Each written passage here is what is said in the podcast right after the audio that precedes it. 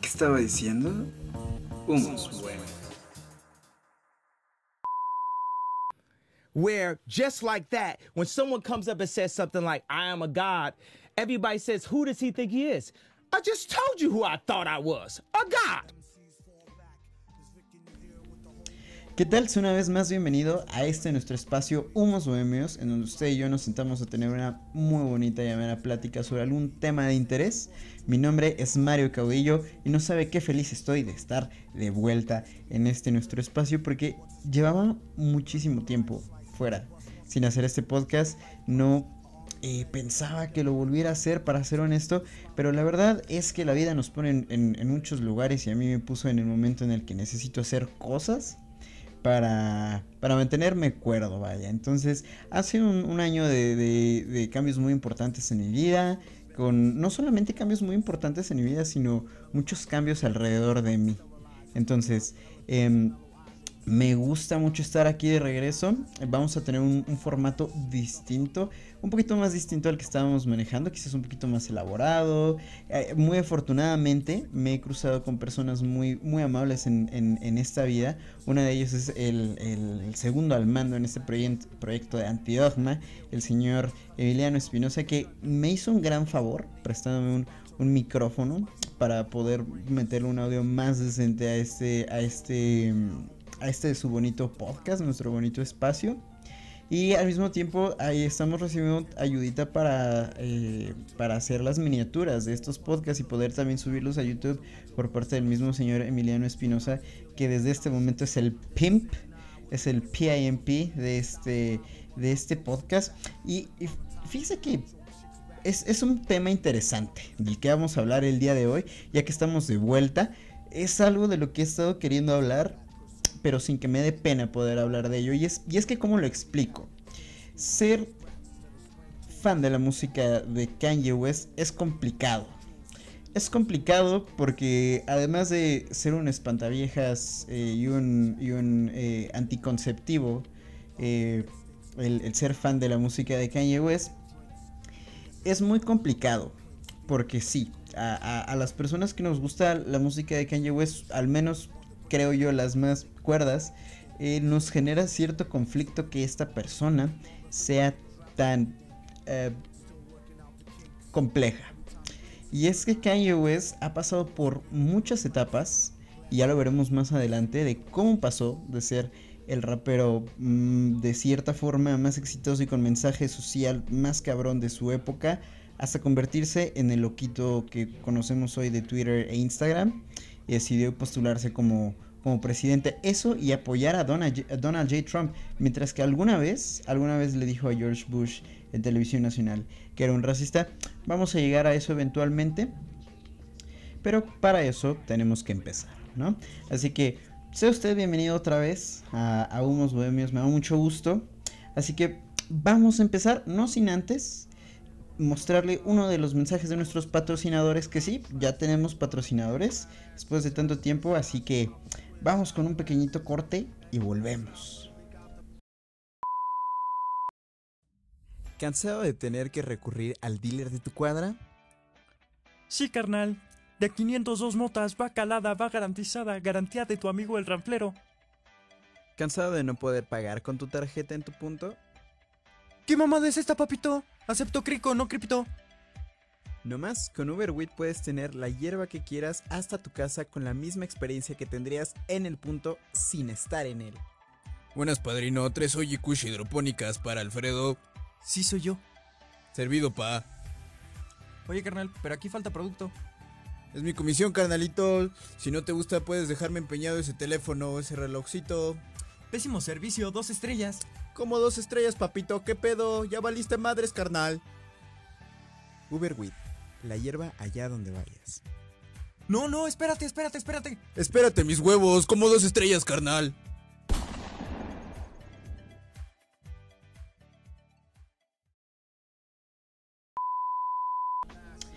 Gran producto, gran producto el de Uberwheat. Muy, muy bueno, muy bueno. Pero bueno, eh, para empezar a, da- a darle átomos a este tema respecto a Kanye West, es necesario entender de dónde viene Kanye West. Kanye West nace, eh, bueno, Kanye Mary West, que es su nombre completo. Kanye Mary West nace en 1977 en Chicago con eh, su madre Donda West y su padre Ray West, eh, quienes serían eh, su, su gran apoyo durante la infancia. Sin embargo, su madre Donda West sería la que tendría un, mayor protagonismo dentro de su vida, no solamente como su, su figura parental más cercana y más preocupada a él, más cercana a él de cierta forma, sino que también se involucró de forma profesional, siendo su manager y siendo al mismo tiempo su inspiración dentro de letras futuras y a la fecha sigue siendo eh, de gran inspiración, ya que este hombre no sé si diría que hoy en día su madre es inspiración para él, sino que más bien está obsesionado. Podría ser, podría ser eh, así. Alguna vez eh, mi mejor amigo Alexito, espero que esté escuchando esto, eh, mencionó que este hombre necesita un tanatólogo para cerrar ese, duelo que no, ha- terminado. Y podría ser cierto, podría ser cierto. Más adelante veremos que es posiblemente la razón, bueno, es uno como de los detonadores de, de la locura del, del señor Kanye West, pero mm, ya, ya, ya iremos viendo.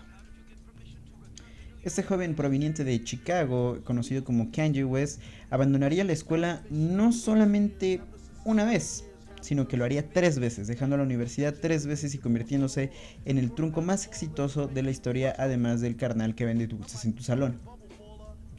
Y mientras muchos tienen la suerte de dejar la escuela y terminar tocando Lamento Boliviano afuera de Metro Indios Verdes, otros como Kanye West tienen un chingadazo de suerte como lo que pasó cuando su madre, Donda West, conoce a la madre y sería amiga de la madre del productor No ID, que para los que a lo mejor no cachan, No ID es uno de los productores más cabrones de la industria actual y formando así una de las tuplas de productores entre Kanye West y No ID más cabronas de la música actual y del rap en general. Es así como No ID involucraría a Kanye West en un nuevo mundo en donde podría desarrollarse de forma quizás no profesional, pero sí artística, en donde trabajaría componiendo eh, beats, trabajaría componiendo música para otros raperos y artistas. De esta forma sería acercando más un poco al mundo de la industria musical. Cuando de repente es fichado por una de las discográficas más cabronas de toda la industria del rap, algo así como el Vegeta de la industria del rap, Rockefeller Records, dirigida por nada más y nada menos, y señores, yo me paro así, cabrón de manos, para presentar al señor Sean Carter, aka Jay-Z, dirigida Rockefeller Records por Jay-Z desde hacía ya unos eh, 10 años al parecer. Y eh, sería Rockefeller Records quien vería el talento dentro de Kanye West para producir para ellos. Sin embargo, ese era el problema. Rockefeller Records quería tener a Kanye West únicamente como productor. Kanye West desde siempre ha admitido que su ambición por ser un, un artista completo es grande.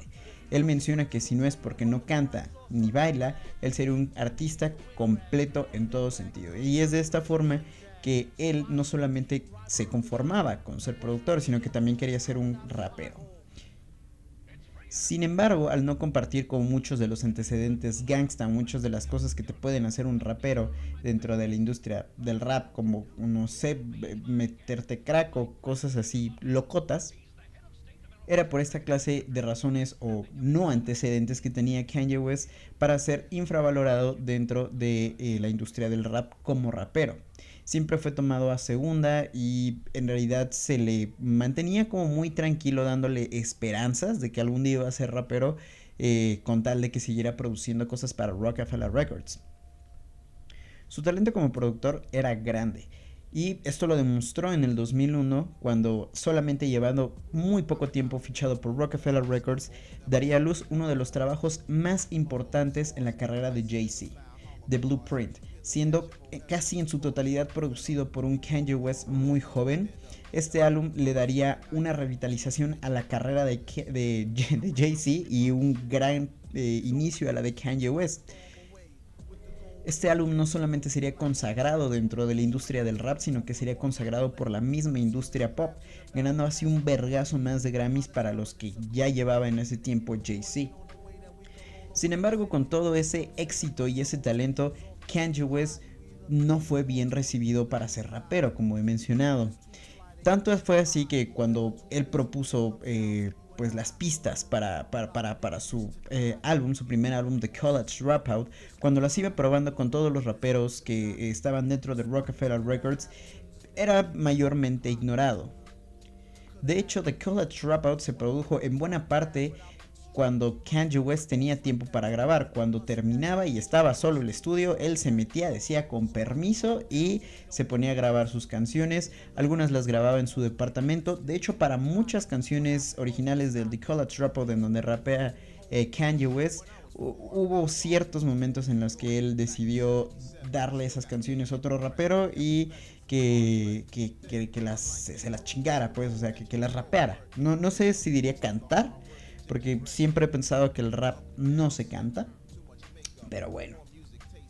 Por ejemplo, Jesus Walks eh, no iba a ser eh, rapeada por Kanye West. Si mal no recuerdo, iba a ser rapeada por Mos Def.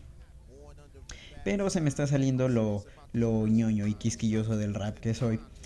Para no hacerle tan, tan largo este cuento, al final The College Dropout termina siendo un vergazo en ventas y termina teniendo un éxito muy cabrón, siendo uno de los álbumes más importantes para el rap y de cierta forma para la música pop de la primera década de los 2000.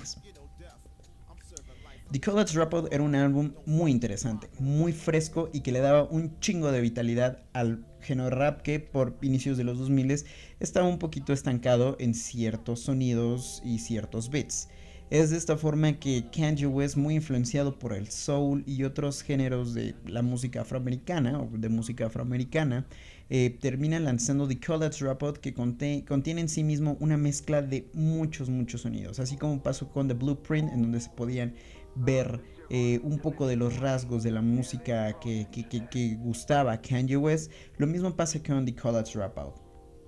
Que además de estar cabronamente producida y cabronamente rapeado con un chingo de featurings como Luda Chris o Jamie Foxx, este también sería una especie de sátira por parte de Kanye West a lo que era la vida de estudiante. Siendo que The College Dropout significa ah, trunco, es como ser trunco de, de de, la carrera, justamente eso significa The College Dropout. Y dando así inició la trilogía del oso, que iniciaría con The College Dropout y empezaría con la historia del perdedor más exitoso de la historia. Hasta aquí la carrera de Kanye West suena como la de un rapero eh, medianamente exitoso, que si bien había hecho un álbum de sátira respecto al sistema educativo, no era una crítica directa o no era la intención del propio álbum. Sin embargo, en 2005 es cuando conocemos al showman, es cuando Kanye West comienza a ser reconocido como... Eh, ¿Cómo decirlo? Es cuando los noticieros empiezan a hablar de Kanye West. Y es que en el 2005 estrena su segundo álbum, Late Registration, con, para mí, personalmente, muchas de las mejores letras que tiene Kanye West con canciones como Crack Music, que son una dura y contundente crítica a, bueno, el racismo sistemático en Estados Unidos y señalando directamente a George Bush y Ronald Reagan de destruir las comunidades negras con crack. El álbum no solamente estaría conformado con canciones como Crack Music, que serían directamente críticas, sino que también estaría con canciones como Roses, que son una especie de poema oscuro respecto a estar muy cercano a la muerte. Al mismo tiempo contiene canciones muy cabrones que son un hitazo super pop como Gold Digger y Harem Say, que es con un muy meco Adam Levine. Y de hecho Gold Digger se volvió un gran himno por aquel tiempo, ya que por entonces Jamie Foxx había ganado recientemente un Oscar por su, por su, bueno, su protagonista en Ray.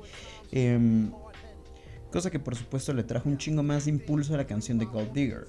Pero no solamente era la presencia del ya aclamado Jamie Foxx, sino que también era el hecho de que Kanye West se había hecho muy conocido por ese momento, ya que habría sido el protagonista de uno de los momentos más bajos de la carrera política de George Bush. Siendo que el 29 de agosto del 2005 el huracán Katrina tocaría Estados Unidos, provocando uno de los desastres naturales más cabrones y tristes en la historia de Estados Unidos.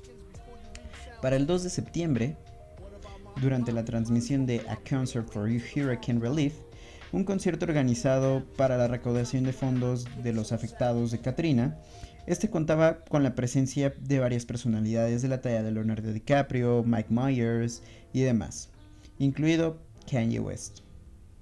Durante la transmisión del programa de beneficencia, Mike Myers y Kanye West estarían a cargo de informar sobre las cosas que se podrían enviar para donativos, números de emergencia e información general de daños.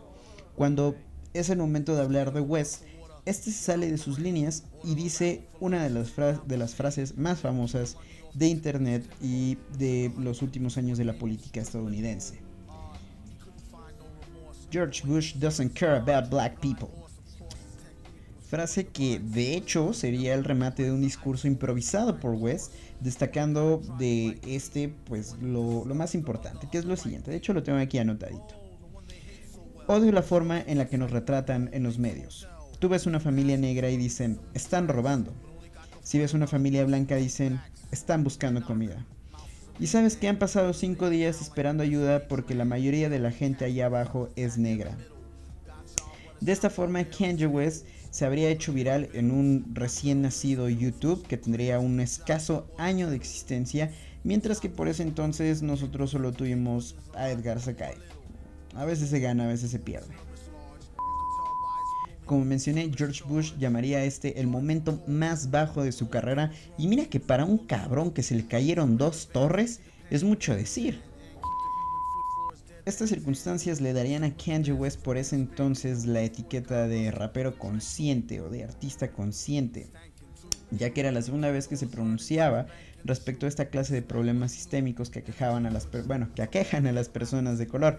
Hasta la fecha, al día que estoy grabando esto, acaba de pasar eh, la matanza en, un pequeño supermercado de únicamente personas de color en Estados Unidos.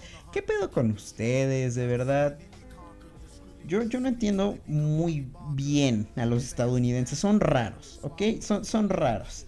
Pero bueno, eh, como mencioné, esto le daría por un tiempo casi la imagen de un vocero de la comunidad afroamericana. Pero esta imagen no duraría por mucho tiempo. Kanye West enfocaría más en su música. Posteriormente haría más comentarios respecto a la injusticia sobre las personas de color. Pero veremos más adelante que esto es esto es bastante hipócrita, la verdad. Para el año 2007 llegaría el cierre de la trilogía del oso, con uno de sus mejores álbumes y para muchos loquitos en Reddit su mejor, bueno, su segundo mejor álbum, el álbum Graduation, que si Late Registration había sido un hitazo por contener canciones que se harían prácticamente virales, este contendría no solamente un, nivel de producción más cabrón que lo que se había visto anteriormente, sino que también contenía hits que son recordables hasta ahora, por ejemplo Stronger, Champion, Homecoming, que por cierto es una colaboración con Chris Martin, el vocalista de Coldplay, entonces realmente este álbum es, es grande. De hecho, Stronger, a mí me encanta mucho Stronger y no tanto como porque la canción sea muy profunda o algo así, sino porque es un sample de una canción de, de Daft Punk y Daft Punk, pues, son los, los, los cabrones de, la música electrónica, de hacer samples, de, de, hacer de sonidos digitales, vaya. Y también, de hecho, con instrumentos. Pero aún así, el, el, el eh, sampleo que hizo Kanye West respecto a, a, su pista fue tan cabrona que ellos dijeron, ok, me gusta, me agrada. Y de hecho en el propio video de, de, Stronger de Kanye West, ahí salen Daft Punk haciéndole un homenaje a la película de Akira. Que si usted no ha visto Akira, ¿qué está haciendo perdiendo el tiempo aquí? No, primero termine de escuchar este podcast y después vaya a, ver Akira, que se la recomiendo ampliamente. Uno de estos voy a aventarme un podcast de recomendaciones de películas. Y entre ellas, por supuesto, va a estar Akira. Este sería el momento más alto dentro de la carrera de Kanye West, gozando de absolutamente todo de prestigio, de dinero y de ser aceptado socialmente, no solamente por la sociedad en general, sino siendo visto como casi un vocero de tu comunidad. Sin embargo, la vida es una caja de bombones, dijo Sócrates, creo, y nunca sabes qué te va a tocar. Así que a tan solo dos meses de lanzado el álbum Graduation, el 10 de noviembre del 2007, Donda West, quien fuera la guía, inspiración y pilar en la vida de Kanye West, fallece por mala praxis en una cirugía plástica. Un año después de esta tragedia, Kanye West estrena su cuarto álbum de estudio 808s and Heartbreak. Este álbum abriría con Say You Will, una canción enteramente hecha para la madre de West, en la que Kanye samplea el sonido de un monitor cardíaco. Esta canción también marcaría un estilo más minimalista en la música de West. El dolor de West abriría la puerta para el estallido de otros problemas emocionales que serían posteriores en el futuro. Así, el mismo Heroes and Heartbreak sería de inspiración para raperos con un estilo similar al de este álbum. El más conocido de ellos, el rapero Drake. Poco a poco la autodestrucción y exceso serían parte de la identidad de un Kanye West profundamente herido y rodeado de más dinero que de atención psicológica o personas a las que verdaderamente les importe su persona. De esta forma veríamos uno de los primeros, eh, ¿cómo decirlo? Eh, de las primeras escenitas de Kanye West, cuando los MTV VMAs Awards del 2009, Kanye West haría uno de los eventos más virales de los primeros pasos de Internet del Internet que conocemos hoy en día, claro. Cuando ebrio, durante la entrega de los premios y al recibir eh, Taylor Swift el premio por mejor video del año, Kanye tomó el micrófono y dijo, I'ma let you finish, but Beyoncé had one of the best videos of all time. Siendo que en ese año Beyoncé nos dio Single Ladies, pero la acción de, de West fue eh, pues estúpidamente exagerada y fue más o menos el equivalente, para que se hagan una idea, a lo que pasó con Will Smith este año en el 2022 eh, en los Oscar. Con un Twitter que eh, por ese entonces estaba en pañales, que usó este mame para incrementar la cantidad de usuarios que, se, eh, que, entraban a Twitter y creaban cuentas, para aumentar el tráfico. Y de esta forma, pues Twitter crecería y se daría cuenta que tendría un gran potencial para amplificar mamadas. Este de hecho es uno de los momentos más infames recordados por Kanye West. De hecho, eh, yo conozco a más gente que conoce a Kanye West por eh, esta pendejada que por su música. Entonces, de ese tamaño. La atención generada por West fue muy conveniente para la carrera de West y de Taylor Swift. De hecho, posteriormente, incluso Taylor llegando a ser amiga por un tiempo de Kanye West. Yo sé, esto es muy raro, esto es, muy bizarro, pero de hecho el final es igual de bizarro, no se preocupen. Eh, sin embargo, para bien o para mal, toda la atención que fue dirigida hacia Kanye West eh, le ayudaría para el lanzamiento de su siguiente álbum, que sería en 2010. Y posteriormente de, de todo el desmadre que hizo en los VMAs, Kanye West usaría toda esta atención para mostrar el álbum que no solamente sería el mejor de su carrera, no solamente sería uno de los más importantes dentro de la historia del rap, sino que es uno de los más importantes dentro de la música pop eh, o comercial en general, por lo menos de estas últimas dos décadas. My Beautiful Dark Twisted Fantasy llegaría como un álbum que simplemente subiría más la vara en cuestión de producción musical, ya que esta cuenta con colaboraciones mm, no solamente excepcionales, sino que son de un peso importantísimo. Con artistas invitados como Bon Iver, Jay-Z, Rick Ross, Nicki Minaj, que de hecho mostraría ser una rapera de potentes letras, y robándose casi toda la canción de Monster, en donde tiene unas barras increíbles, opacando muy cabrón a Jay-Z y a Kanye West. Rihanna, Kid Cudi y Raekwon del Wu-Tang Clan así de cabrón, tal cual. Este álbum de hecho cuenta con varios elementos musicales, elementos que pasan desde lo más acústico hasta lo más industrial dentro de este álbum, siendo eh, un álbum lleno de muchos contrastes, contrastes que de hecho serían un reflejo de la etapa en la que se encontraría Kanye West en su vida dentro de ese momento, ya que hay canciones eh, tan em, emotivas como Runaway, como al mismo tiempo existen canciones tan eh, autodestructivas como Monster, por ejemplo, o Hell of a Life. Entonces, realmente este álbum da una idea de lo que es la cabeza de Kanye West dentro de ese momento.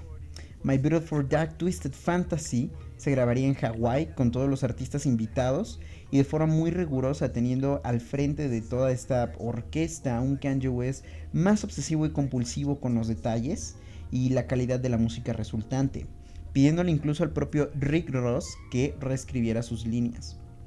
Para 2011, y gracias a la amistad tan profunda que eh, tenían hasta el momento Kanye West y Jay-Z, se paran enfrente de toda la, la industria musical del rap y haga de cuenta que se sacan sus pitos. Y les dicen de este tamaño es nuestro pito porque hacen una gira cabroncísima por todo el mundo para estrenar su álbum Watch the Throne que sería eh, un álbum colaborativo entre Kanye West y Jay-Z eh, dos de las, de, de- de las eminencias más cabronas del rap iba a decir que por ese momento, pero me parece que lo siguen siendo. De hecho, eh, Kanye West, bueno, gran parte de la carrera actual de Jay-Z se la debe a Kanye West por resucitarla y, y hacer tantas colaboraciones con Kanye West. Pero todo el éxito que vendría con Watch the Throne no vendría así también con las críticas, ya que realmente este álbum, a pesar de contener rolas tan, tan, pero tan eh, icónicas como eh, Niggas in Paris, Otis o Gotta Have It, todas estas canciones que se volverían himnos, no solamente del rap, sino por ejemplo en el caso de Niggas in Paris, como de internet, para memes, cosas muy virales.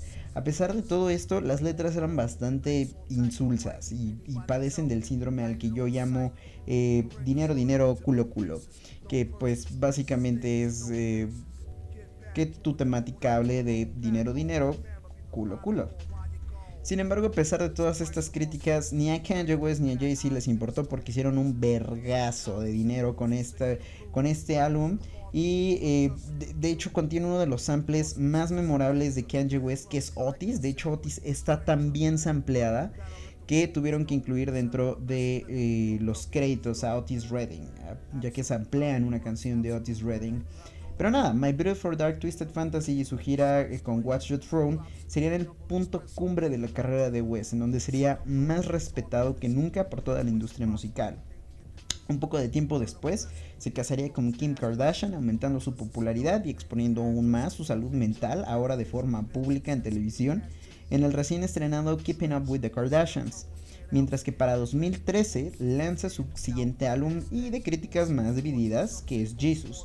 Yo personalmente tenía antes una bronca con este álbum, eh, pero ahora me doy cuenta que simplemente eh, era yo un ignorante. Jesus es un muy buen álbum, un, un álbum enteramente experimental e industrial, que por cierto no solamente eh, está producido por Kanye West, sino que Jesus, una de las, de, las, em, ¿cómo decirlo? De las anécdotas más populares de Jesus es que por ese tiempo Kanye West tenía dos semanas para acabar el álbum, no tenía nada hecho y llamó al gran, la leyenda, y de este hombre voy a hacer un podcast algún día porque lo merece, Rick Rubin. Rick Rubin, quien es uno de los productores más importantes, más influyentes, si no es que uno de los responsables de que tengamos la música que tenemos hoy en día. Entonces, un día de estos me voy a aventar a hablar sobre Rick Rubin, pero Jesus en general es un álbum muy completo y muy experimental que sí no es un álbum como para poner en la radio, pero definitivamente sí es un muy buen álbum. De hecho, este, este álbum eh, tiene un sonido casi puramente industrial, sampleando soul de una forma nunca antes vista y con un enfoque en la injusticia y opresión vivida por la gente de color, con una crítica tan dura como en Ra- Registration, pero con eh, canciones un poco más fuertes como Black Skinhead. Y aquí es donde empieza mi bronca con eh, Kanye West. Y era lo que eh, quería llegar hace un momento. Y es que justamente esta etiqueta de eh, vocero de la comunidad afroamericana o, americana o, una especie de salvador o alguien que busca algún tipo de redención de las clases oprimidas por medio de su música es una etiqueta que mm, puede ser para mucha gente pero definitivamente para Kanye West. Para ese momento Kanye West está muy muy clavado en la farándula, estaba ganando una cantidad inmensa de, dinero.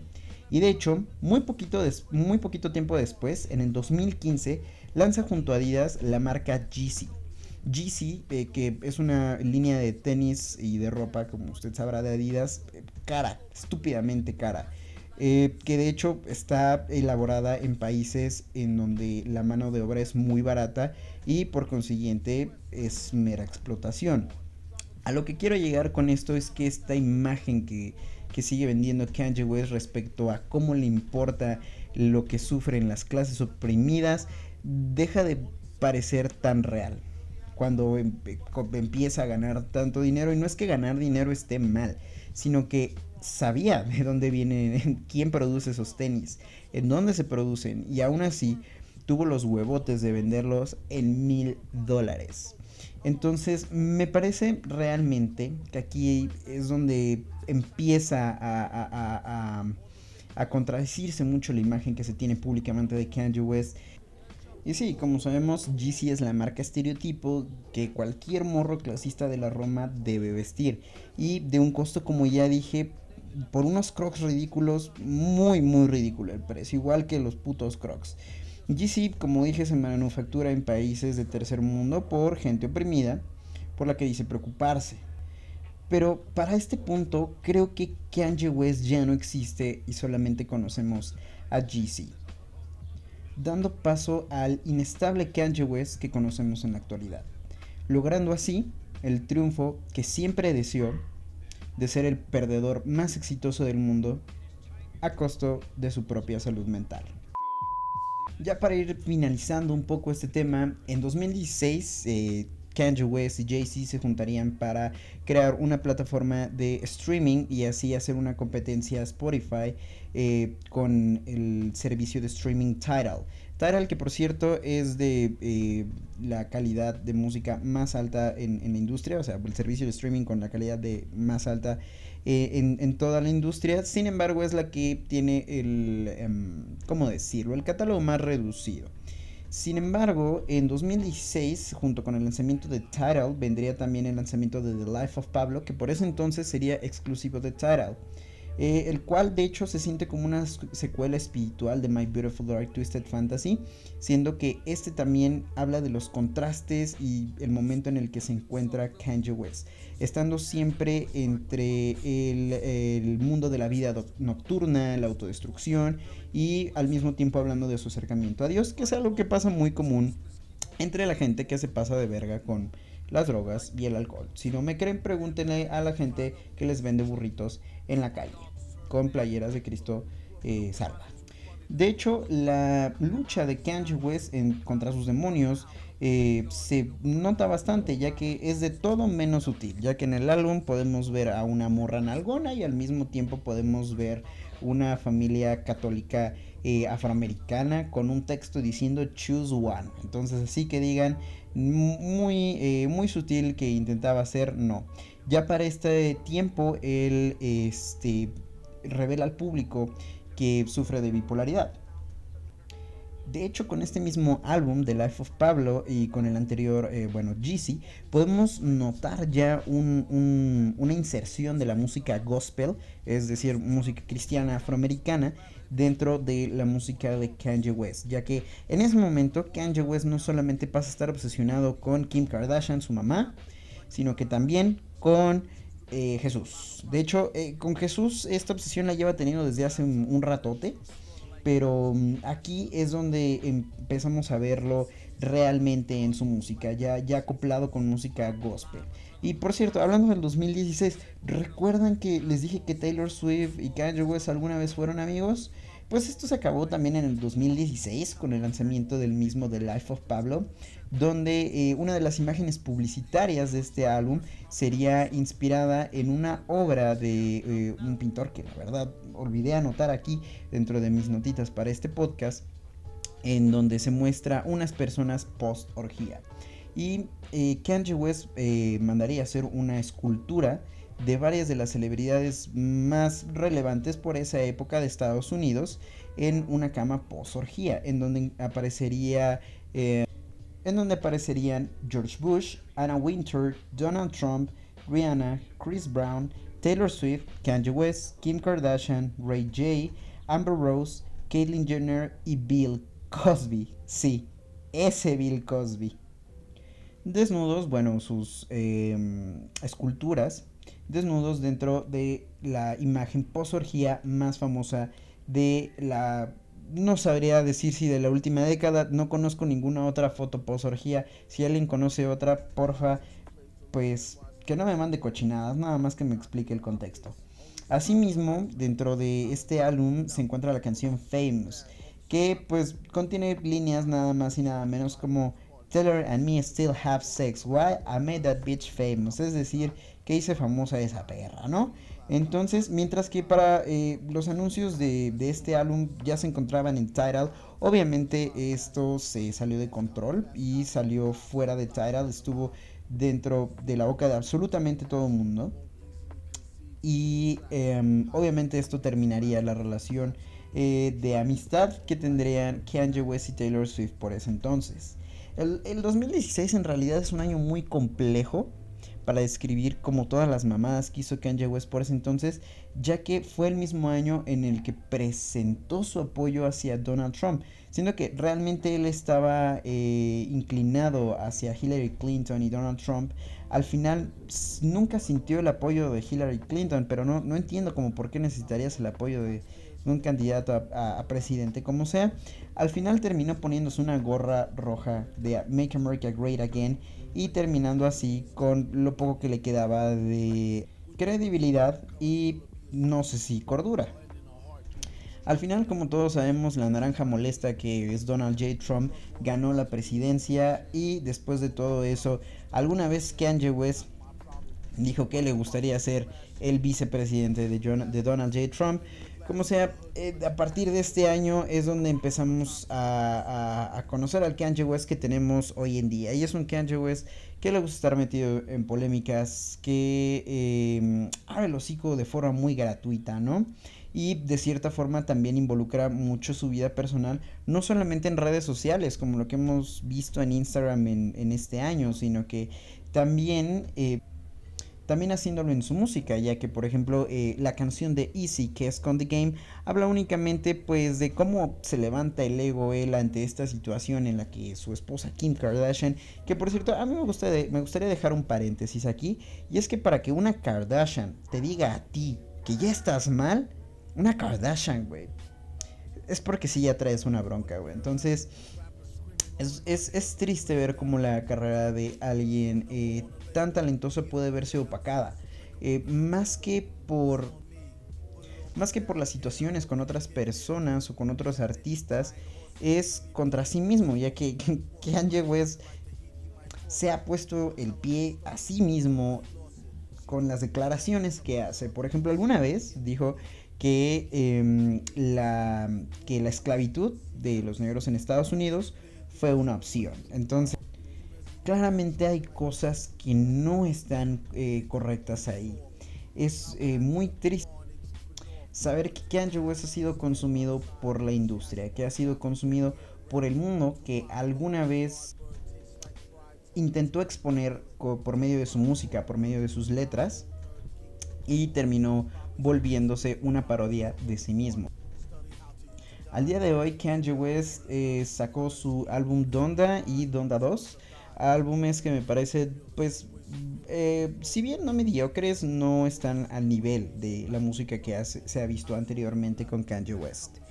Creo que de todo esto podemos eh, sacar una conjetura y es que cuando no se cuenta con un ambiente en donde se tenga un apoyo psicológico o una base en la cual apoyarte, y únicamente cuentas con dinero y personas que van a alabarte, hagas lo que hagas únicamente por interés. Creo que es un ambiente muy hostil y muy peligroso para desarrollarse y más teniendo pues una, eh, una enfermedad, un trastorno y de cierta forma también a, ayuda a poder separar el artista de su obra. Creo que Kanye es es uno de los ejemplos actuales más atinados que tenemos respecto a separar el artista de su obra. Su eh, trabajo de hecho más reciente fue en el eh, produciendo el álbum de Pusha T, el más reciente It's Almost Dry, que de hecho es muy muy muy muy cabronamente bueno. Y de hecho en algunas barras que, que tiene Kanye West en la canción, él sigue haciendo énfasis respecto a su ruptura con eh, su esposa. Y es como ya déjalo, güey. Ya, ya déjalo ir. Suéltalo. Carnal, carnal, no te quiere, carnal. Déjalo ir, suéltalo. Ya, ya, te lastima. Pero bueno, veremos entonces qué será en el futuro de la carrera musical de Kanye West. Yo, para serlo muy honesto, voy a estar muy al pendiente de su carrera musical, de su vida personal. No me gustaría estarlo. De hecho, el hacer este podcast para mí, eh, la verdad es que tenía muchísimo tiempo queriendo hablar de, de Kanye West, ya que me parece que es, un fenómeno todo lo que crea alrededor de sí.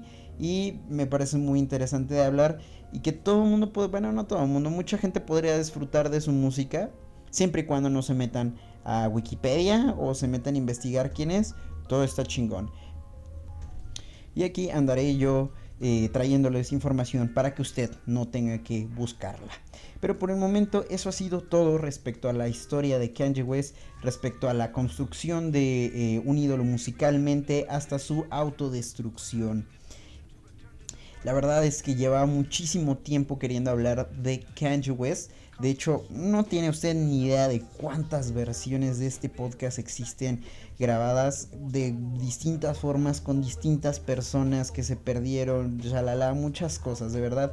Eh, el sacar este episodio fue una chinga, pero por fin me, me senté a rehacerlo todo y aquí estamos otra vez de vuelta en unos buenos. Ya prometo no sentarme tanto no me gustaría comprometerme diciendo cada tanto va a salir el podcast, pero me parece que dos semanas es un tiempo bastante razonable. Eh, una vez más, mi nombre es Mario Caudillo. Pueden seguir este hermoso podcast en Instagram, en su cuenta principal, We Are Antidogma. We Are de nosotros somos punto antidogma en Instagram. Y a mí me pueden seguir como Mario Caudillo en Instagram. Eh, en Twitter me encuentro como arroba caudillo mamador. No podría ser de otra forma. Y nada, nos estaremos viendo muy prontito. De verdad que me da mucho gusto tenerlos aquí de vuelta. Les mando un abrazo y, y un beso en el yoyo. Por supuesto que sí. Cuídense y hasta luego.